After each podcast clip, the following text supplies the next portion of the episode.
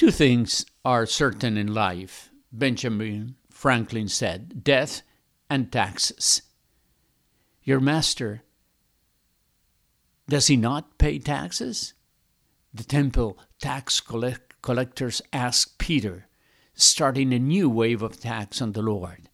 We're in chapter 17 of the book of Matthew in our daily reading of the Holy Scriptures. Please join us reading one chapter a day, Monday through Friday. Today we start chapter 18 of uh, Matthew and we go through 22. And you can join us at www.5 times 5 times 5 bible.com. 5 minutes a day, 5 days a week and in 5 years the whole Bible. The tax is to take care of the house of the Lord. Jesus indirectly would say, Is not the Lord of the house exempt from tax?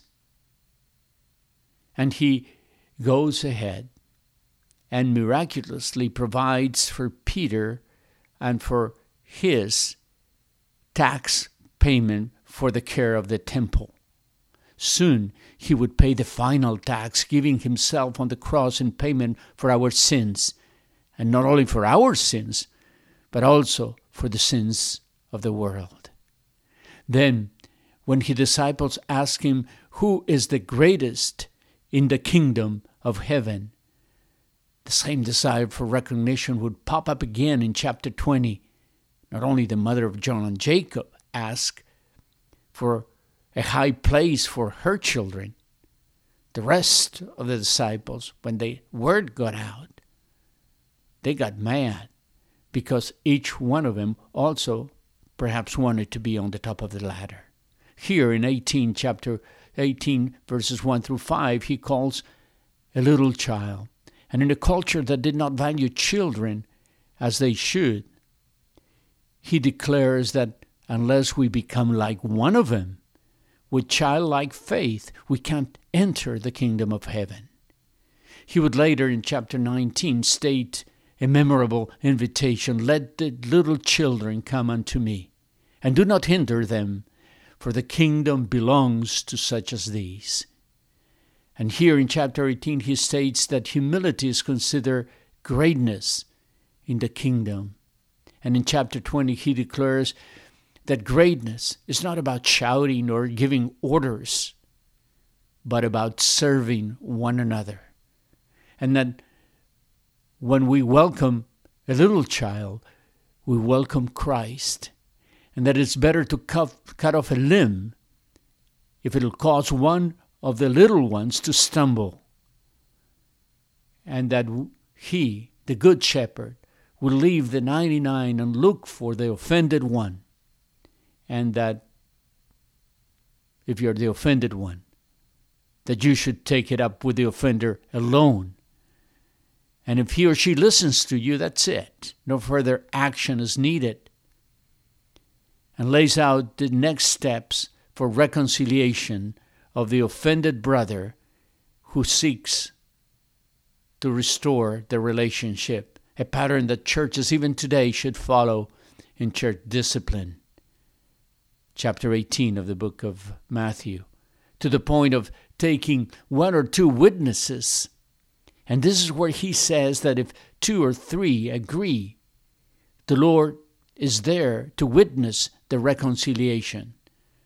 For where two or three are gathered in my name, there am I with them. Just remember, the passage is, the passage is not about prayer, it's about reconciliation. And the reference to the two or three, that includes the witnesses, not in a prayer meeting as it most often cited. But how many times should I forgive? Peter would ask. Seven times? Not seven, but seventy times seven. And he taught us to forgive the little people debt to us, the little debts that people would have to us as He has forgiven us our great debt to Him. He then left Galilee and went towards Judea, and he, he is approached there by the Pharisees who test him as to whether any offense between husband and wife would justify divorce. Chapter 19 of Matthew, he declares that the reason for the breaking of the marriage vows is called cardiosclerosis. Yep. Doctors may not even, even be able to detect it, but a pastor may. Is the hardening of the heart.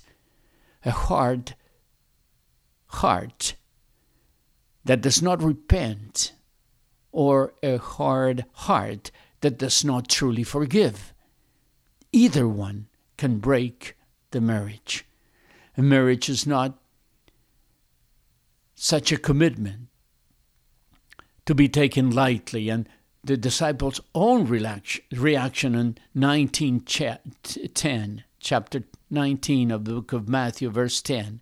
If this, if this commitment, if this is the type of situation between husband and wife, it is better not to marry. They reflect. And later, a rich young man approaches him with a $64,000 question What must I do to get into heaven on my own? He must have loved money more than heaven. For when Jesus challenges him to sell everything and give it to the poor, he makes the wrong decision and walks away sad. Perhaps it's not about money with you, it's about something else and He's telling you to give that up. Make the right choice. Give it up and take up Jesus. Chapter 20 ends with two blind men shouting for mercy. The crowd gets upset, but Jesus asks them, verse 32, Matthew 20, What do you want me to do? What a question. We want our sight. They answered. And for those of us who may have sight but lack vision, Lord, give us the eyes to see your plans and have a kingdom worldview. And that Matthew 20, as, as Matthew 21 describes, that we may, may celebrate the King of Kings, just as those who saw him come into the city riding on a humble donkey and in with Matthew 21 9, with the crowds that went ahead of him, and those that followed him shouted, Hosanna to the Son of David! Blessed is the one who comes in the name of the Lord! Hosanna in the highest heaven!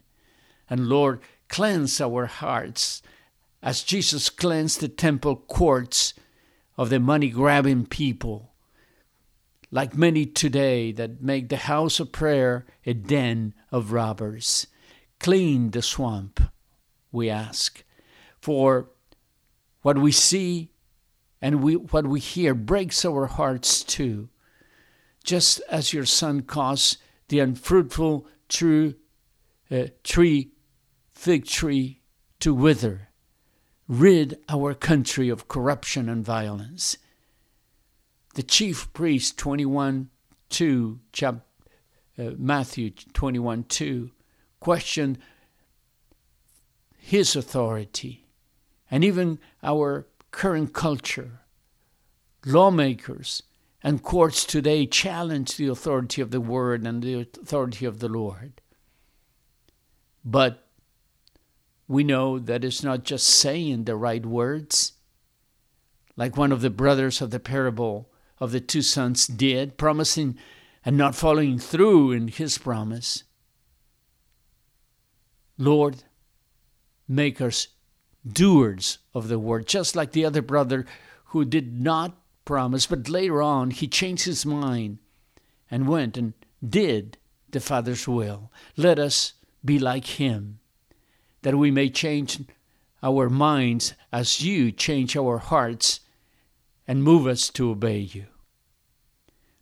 We don't know.